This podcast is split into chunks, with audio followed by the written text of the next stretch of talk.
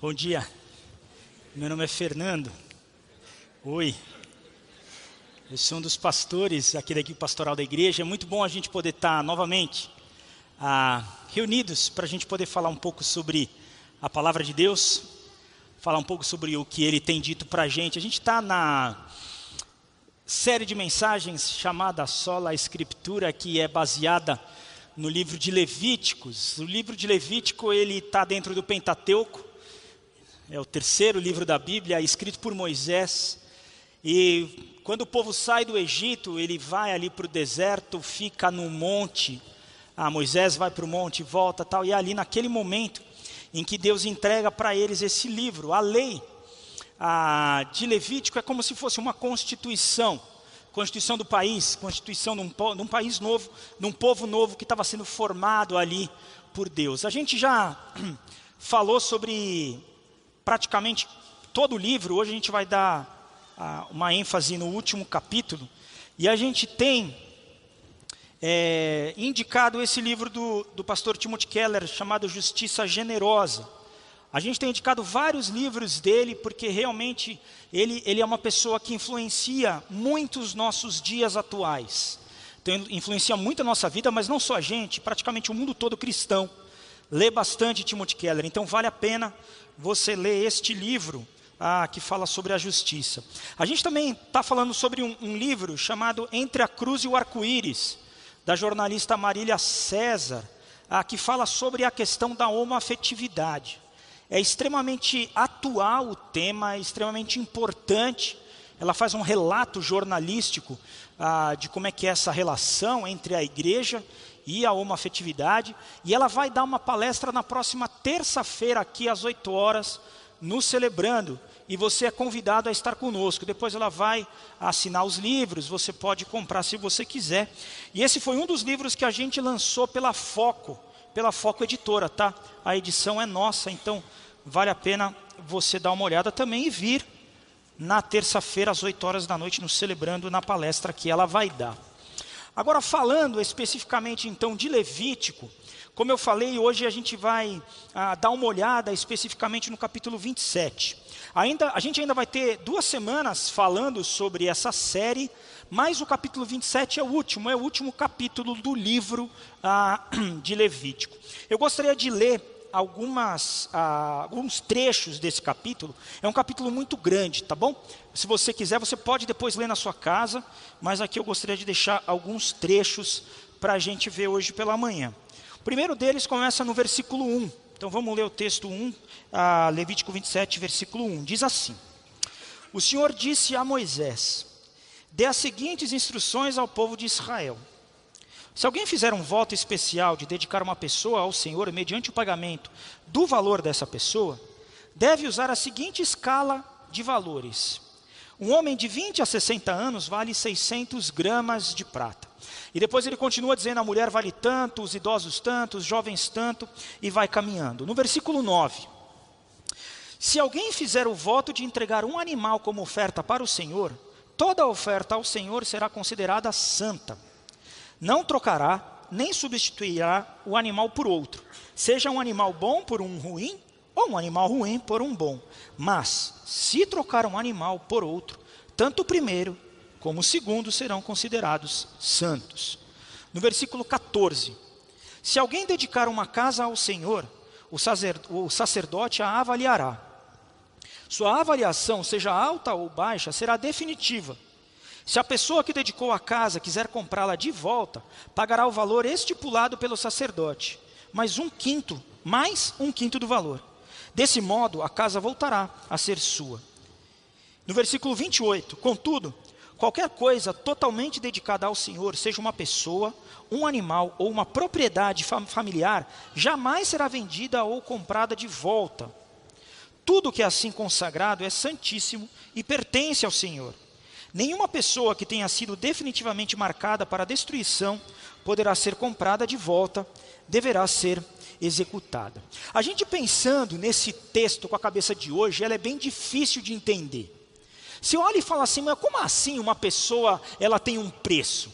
Como assim o preço do adulto, o preço da criança, o preço do jovem, o preço ah, do idoso? Ah, que, que, que, é, que, que tem a ver?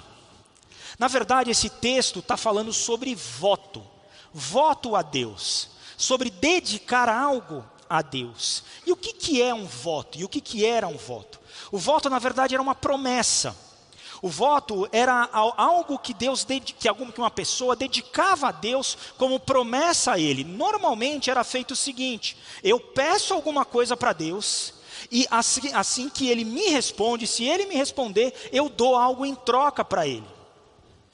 Deuteronômio 23, 21 e 23 diz exatamente sobre a questão da promessa e do voto. E ela diz assim: Quando fizerem um voto ao Senhor, seu Deus, cumpram-no prontamente. O Senhor, seu Deus, cobrará de vocês o cumprimento dos votos, ou serão culpados de pecado. Não é pecado deixar de fazer voto, mas, se fizerem um voto voluntário, cumpram cuidadosamente a promessa feita ao Senhor, o seu Deus. Então, o que está explicando aqui? Ninguém era obrigado a fazer um voto. Deus não obrigava ninguém a fazer. Ninguém era obrigado a fazer nada, era algo voluntário. Então, esse voto era uma coisa voluntária minha diante de Deus, e eu fazia simplesmente se eu queria. Além disso, ninguém seria condenado ou seria dito que você estava pegando se você não fizesse voto. Não. Você faz se você quiser. Agora, se você fizer, preste atenção cumpra aquilo que você disse para Deus. Esse texto, quando a gente olha, e até é estranho olhar que o capítulo 27 é o último capítulo de Levítico, e ele trata desse assunto. Parece um, um, adendo, né, um apêndice. Parece que você acabou de ler o livro, acabei de ler o livro, agora o que, que tem no final? Há algumas observações no final. E por que, que, que é escrito dessa forma? A gente viu na semana passada pastor Sidney pela manhã falou sobre as festas, sobre a questão de memória. Foi uma, uma pregação linda. Se você não viu, vale a pena você assistir. Vai no aplicativo nosso, vai no nosso Facebook, no, no YouTube também está lá. Você pode assistir essa pregação, foi muito bonita. Então falou sobre lembrança, sobre o cuidado de Deus conosco. Depois à noite o pastor Fabiano falou sobre o descanso, falou sobre como Deus cuida da gente. E no capítulo 26, um antes aqui do 27, Deus vai dizer o seguinte: olha, você que cumpre as minhas promessas e cumpre os meus mandamentos, tem diversas bênçãos para você. E também fala sobre as disciplinas e as maldições para quem não cumpre ali.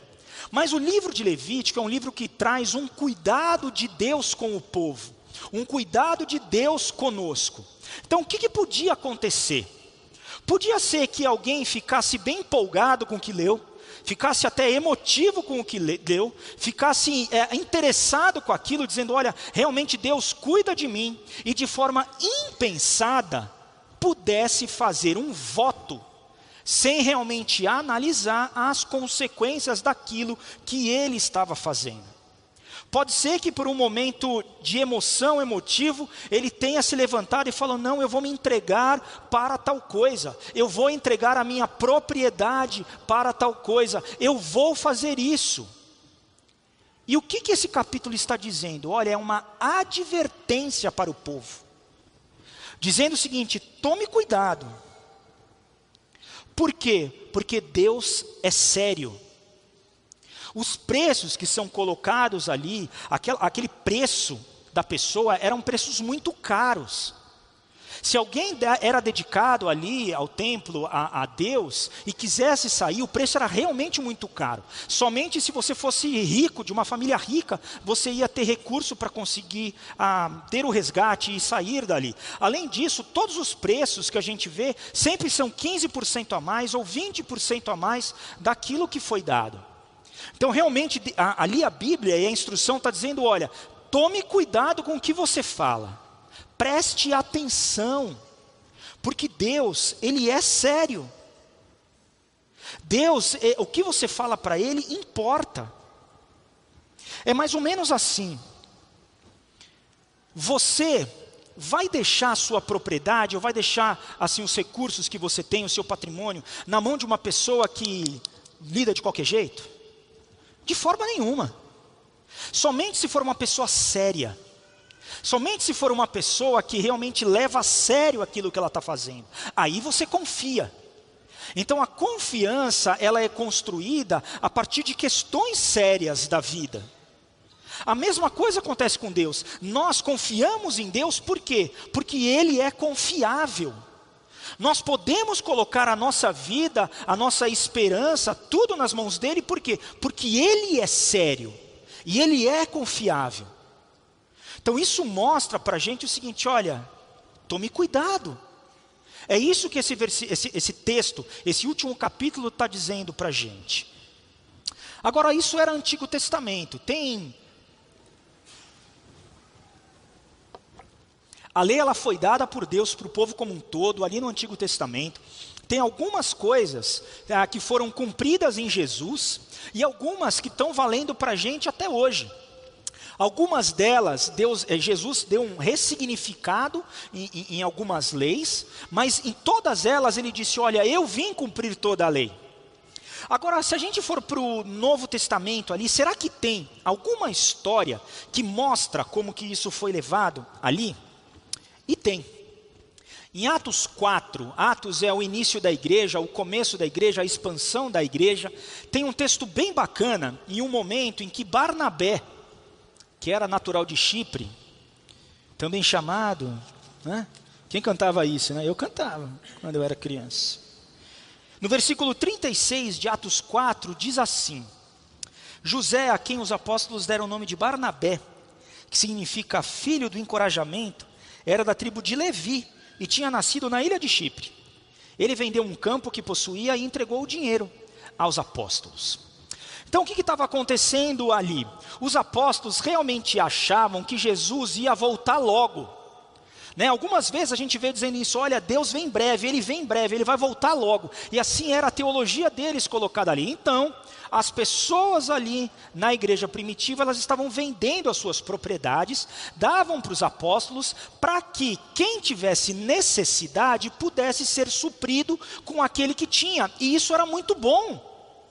Era bom, aquilo que Barnabé fez foi muito bom. Ele dedicou um tanto do seu patrimônio, um tanto da sua propriedade, ele vendeu aquele terreno e deu aos apóstolos, e o dinheiro dele foi ah, distribuído para quem precisava. Mas logo após isso, aparece um casal que ele quis fazer a mesma coisa. Só que a intenção do coração deles não foi boa. Na verdade, o que, que eles queriam? Eles queriam aparecer. Eles perceberam que quem estava fazendo isso, de alguma forma, devia ter um certo prestígio ali na comunidade, e eles falaram: Eu também quero participar disso. E daí é uma história realmente trágica que acontece, a história de Ananias e Safira, que está narrada em Atos 5, no versículo 1 diz assim: Havia, porém, um homem chamado Ananias, que com sua esposa Safira vendeu uma propriedade levou apenas parte do dinheiro aos apóstolos, mas, com a aprovação da esposa, afirmou que aquele era o valor total e ficou com o resto. Então Pedro disse: Ananias, por que você deixou Satanás encher seu coração? Você mentiu para o Espírito Santo quando guardou parte do dinheiro para si. A propriedade era sua para vender ou não, como quisesse.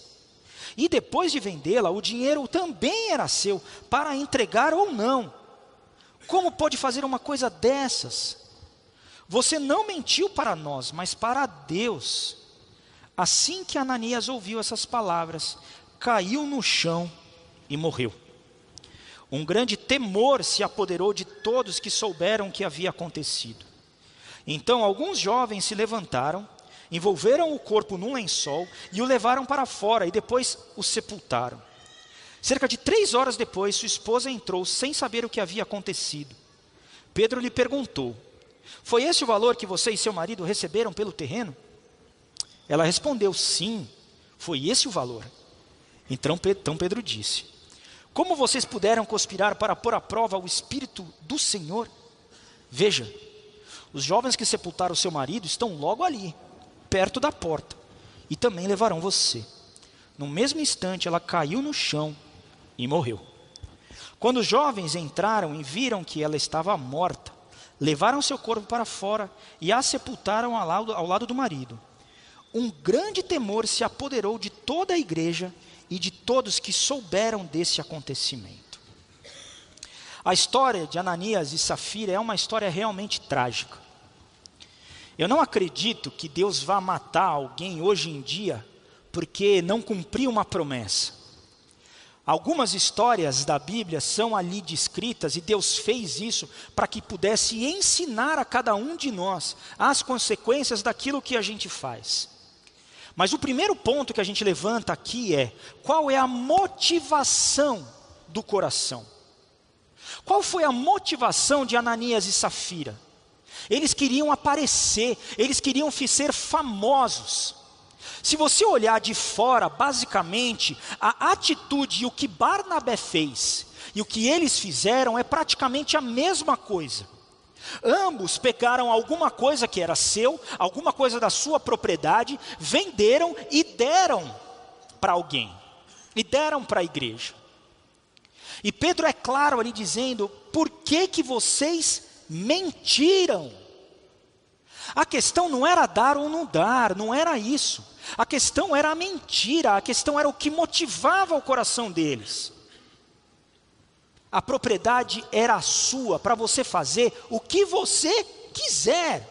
E se você tivesse vendido e tivesse chegado e falado o seguinte: olha, a gente só vai dar uma parte do valor, porque a outra parte eu preciso para viver, eu não quero dar, eu só quero dar uma tanto. Sabe o que teria acontecido? Teria ficado tudo bem. Mas a grande questão foi a mentira. A grande diferença entre Barnabé e Ananias e Safira foi o coração deles. Aí traz para a gente o seguinte: olha, qual a motivação do coração? Muitas vezes é muito mais importante o porquê que você está fazendo a coisa do que a coisa em si. O que está motivando você? O segundo ponto que, que eu vejo aqui é tenha temor a Deus. Pensa um pouco de como é que era o contexto que Ananias e Safira estavam vivendo ali. Eles tinham acabado de ver Jesus ressurreto. Muito provavelmente eles viram isso, ah, pessoalmente eles viram, porque eles estavam ali, eles pertenciam àquele momento. Eles deviam conhecer Jesus, viram a crucificação dele, viram que ele morreu e viu que ele ressuscitou. Além disso, eles estavam vindo, eh, vendo todos os milagres que os apóstolos estavam fazendo e como a igreja amava. E eles entendiam o amor de Deus por eles. Mas o que isso fez? Isso fez com que eles perdessem a dimensão do temor de Deus. Ah, Deus é extremamente misericordioso e amoroso conosco.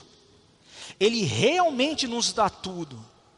Mas eu pode pode acontecer de que se eu perca esta dimensão do temor a Deus, eu comece a achar que tudo bem.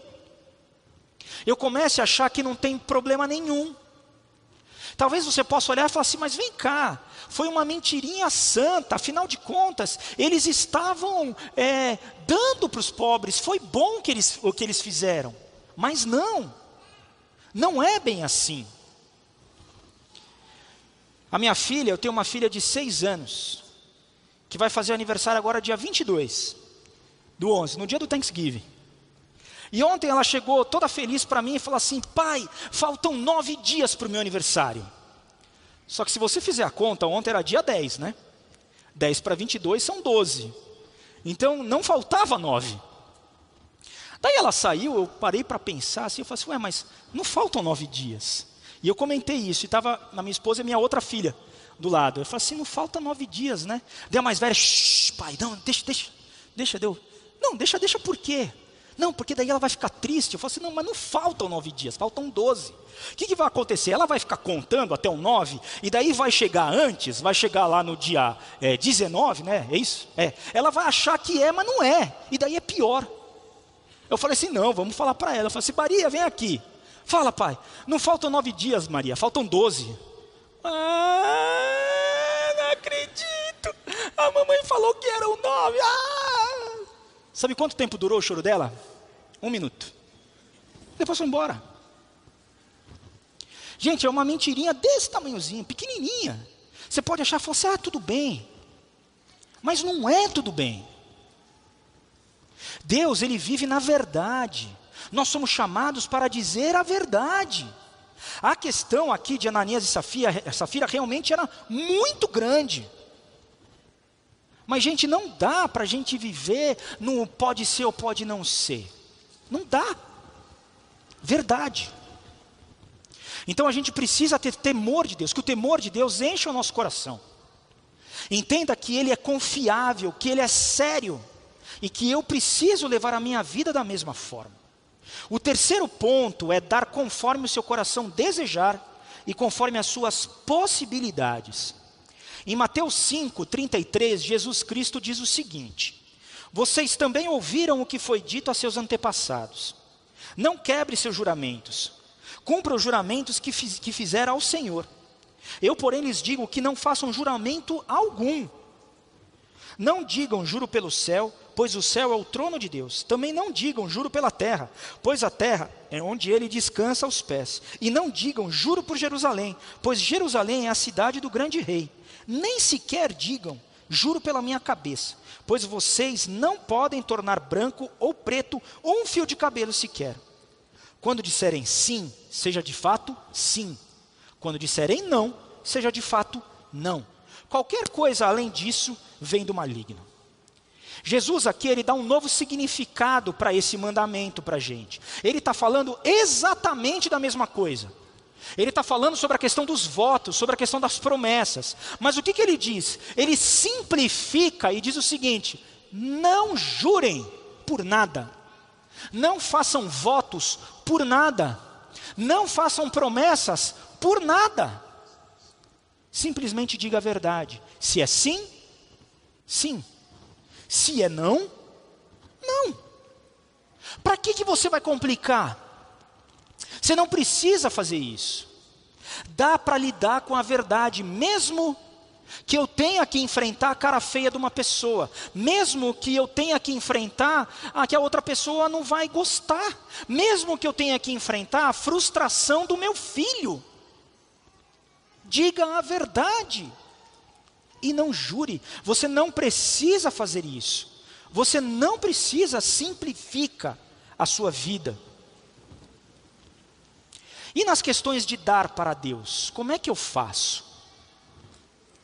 Como é que eu faço ah, nessa questão? Como é que eu dou? Como é que eu dedico as minhas coisas a Ele? Tanta coisa estranha tem sido ensinada por aí, tanto medo é colocado, mas olha o que diz 2 Coríntios 9, 7. Cada um deve decidir em seu coração quanto dar. Não contribuam com relutância ou por obrigação, pois Deus ama quem dá com alegria. A instrução é clara para a gente: quanto que você quer dar? Quanto que Deus colocou no seu coração? Não faça isso por obrigação, não faça isso com relutância, não faça isso, ah, mas eu não quero. Não, faça isso com alegria. O Natal está chegando aí. Eu gosto muito do Natal, essa é minha experiência pessoal. Eu gosto dessa questão de família, festa, comida, eu gosto dos presentes, é legal. E não é demais quando você dá o presente para uma criança e ela abre aquele sorriso e diz: Pai, é isso que eu queria. Não é legal? Quando seu filho pede alguma coisa para você, você dá o melhor que você pode. Então você dá, por quê? Porque é legal. Você dá com alegria. Não é muito bom você dar para o seu pai, para sua mãe, para o seu marido, para sua esposa, para o seu filho, para sua filha ou para um amigo, um amigo querido, um amigo que te ajudou muito. Um amigo que tem um significado muito grande no seu coração e para a sua vida. O que, que você faz? Você dá o melhor que você pode e o melhor que você tem, dentro das suas possibilidades. E Deus tem uma pergunta para fazer. Na sua escala de amizade, onde que Cristo entra? Onde que Deus entra aqui? Será que eu entendo que Ele me deu tudo o que eu tenho? Será que eu chego e digo o seguinte: Deus se deu por mim, Cristo se deu por mim, e tudo que eu tenho é dele? E Ele realmente é o meu amigo próximo? O melhor amigo que eu tenho, aquele que realmente me sustenta, como é que é a imagem que eu e que você tem de Deus nessa escala de amizade? Então, dar a Ele é uma resposta de amor e de amizade a quem te deu tudo. É isso que Ele está dizendo. Deus ama quem dá com alegria, porque dar com alegria é uma resposta a alguém que você ama. É isso que a gente faz. Quando eu dou um presente para minha esposa e eu vejo a alegria dela, o que, que eu estou fazendo? Eu a amo, por isso que eu faço. Agora, realmente a gente precisa dar, fazer conforme as nossas possibilidades. Gente, pegar dinheiro no banco para dar não é amor, é insanidade. Sabe como é que isso chama? Codependência. Vem nos celebrando a recuperação, terça-feira, 8 horas da noite, que a gente lida com codependência. Você vai aprender a fazer isso. Não é fazer isso, mas é dar com alegria. Aquilo que está aqui dentro é uma resposta a quem me ama.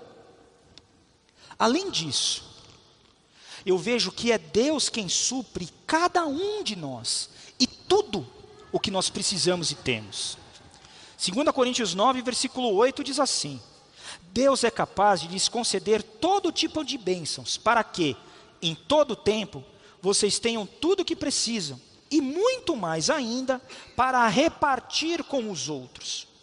Como dizem as Escrituras, compartilha generosamente com os necessitados seus atos de justiça serão lembrados para sempre. Pois é Deus quem supre a semente para o que semeia, e depois o pão para o seu alimento.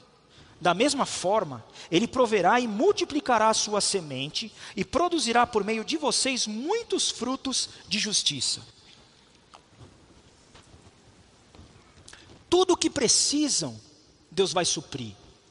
E não só tudo o que precisam, Ele vai suprir tudo o que precisam e muito mais. Para que vocês possam compartilhar com os outros que precisam. O que, Ele está dizendo? Eu vou suprir você. Você sabe que eu ouvi muito disso na minha vida. E o ensinamento que eu ouvia era assim: Deus não diz que vai dar o que você quer, Ele diz o que você precisa. Sabe o que eu imaginava? Que eu só ia comer giló e chuchu. É isso que eu imaginava. Porque eu gosto de picanha, mas Ele não vai dar o que eu gosto, Ele vai dar giló e chuchu. Não é verdade. Como você dá para o seu filho? Ele não diz que quem pede um pão, ele não dá pedra. Quem pede peixe, ele não dá serpente. Ele falou isso. Como você dá para o seu filho? Você não dá o melhor que você pode? Nós somos filhos dele. Então o que, que ele está dizendo para cada um de nós? Eu vou suprir o que você precisa e o que você deseja. Não quer dizer que você vai ganhar uma Mercedes. Mas talvez ele te surpreenda em muita coisa. E você pode ser generoso com o que você tem. Seja generoso. Eu vou suprir. Não tenha medo. No versículo 11: Em tudo vocês serão enriquecidos, a fim de que possam sempre ser generosos. E quando levarmos sua oferta para aqueles que precisam dela, eles darão graças a Deus. Logo, duas coisas boas resultarão nesse ministério de auxílio: as necessidades do povo santo serão supridas, e eles expressarão com alegria a sua gratidão a Deus. Sabe o que ele está dizendo aqui? Que talvez a tua ajuda, o dinheiro que você pode ajudar, o recurso, não importa, talvez não seja dinheiro, mas aquilo que você vai ajudar o outro, talvez seja a resposta de oração que aquela pessoa está fazendo para Deus. E sabe como que ele vai usar isso? Ele vai usar para abençoar aquela pessoa, para tirar aquela pessoa da necessidade que tem, e além disso, Deus será glorificado. Então, duas coisas são feitas pastor Neander falou aqui, a gente viu no vídeo, todos os projetos sociais que a gente tem agora para o Natal.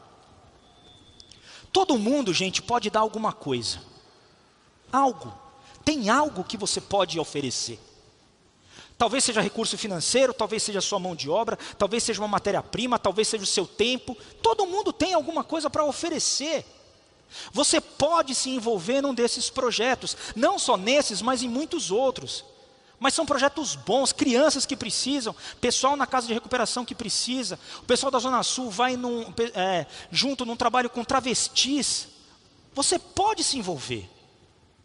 E talvez aquilo que você está fazendo seja a resposta de oração que aquela pessoa está pedindo para Deus. E duas coisas importantes acontecem. Ela é suprida nas necessidades dela, e Deus é glorificado em tudo. Então, o objetivo de tudo isso é que nós sejamos generosos com tudo que nós temos. Deus dá, mas a escolha é tua se você vai ser generoso ou não. Você que vai pegar os teus recursos e vai dar para alguém. Não é ele. Ele dá, ele supre. E ele está dizendo que eu vou suprir mais para que vocês sejam generosos. Mas a escolha é minha. Se eu vou ou não fazer isso. A gente falou que qual a motivação do coração é importante, o porquê a gente faz as coisas que nós precisamos ter o temor de Deus, que seja o seu sim, sim, o seu não, não. Dê conforme o seu coração deseja, conforme as suas possibilidades. E o objetivo disso tudo é ser generoso. E o último ponto que eu quero trazer aqui é como que eu coloco isso de forma prática da minha vida. Como é que eu vivo isso? Como é que eu vivo essa questão ah, de voto, de promessa, de doação? Como é que eu vivo isso na minha vida? Em Romanos 12, 1, Paulo escreve o seguinte: Portanto, irmãos, suplico-lhes que tenha, que, te, é, que entreguem seu corpo a Deus, por causa de tudo que ele fez por vocês. Que seja um sacrifício vivo e santo, do tipo que Deus considera agradável. Essa é a verdadeira forma de adorá-lo. Deus não está pedindo uma promessa de você. Deus não está pedindo um voto de você. Deus não está pedindo o seu dinheiro e nem o seu tempo. Deus não tem uma lista de regras dizendo: olha, você tem que cumprir isso, cumprir aquilo, cumprir aquilo, faça uma promessa, faça tal coisa, dê tanto. Não, Ele não tem isso. Ele simplesmente chega e diz para você o seguinte: coloque toda a sua vida a Ele. Da mesma forma que um sacrifício é colocado. Dê a sua vida do mesmo jeito que Cristo se sacrificou por você. Coloca tudo, tudo lá. E eu posso fazer isso, porque Ele é totalmente confiável. Eu posso fazer isso porque ele é muito sério no que diz e ele não brinca. Eu posso fazer isso porque Cristo é Deus. E ele sabe como é viver a vida do Fernando, como se ele estivesse no controle. Eu posso me dedicar como um sacrifício vivo, santo a Deus. Você pode fazer isso pelo que Ele tem feito por vocês. Suplico-lhes que entreguem seu corpo a Deus por causa de tudo que Ele fez por vocês. A iniciativa é dele, o recurso é dele, a inteligência é dele, as oportunidades ele que dá. E em resposta a isso, você pode viver conforme Ele tem falado para você. Não faça um voto, não faça uma promessa. Não chega e diga o seguinte: olha, se resolver isso, se melhorar isso, eu vou fazer aquilo. Quando chegar lá, eu vou fazer aquilo. Faz tudo hoje. Entrega tudo agora. Tudo. Mas Fernando, você não sabe, tem, entrega tudo. Tudo. E sabe o que ele vai fazer? O que ele quiser. E sabe o que é isso? É a melhor coisa que a gente pode fazer na vida.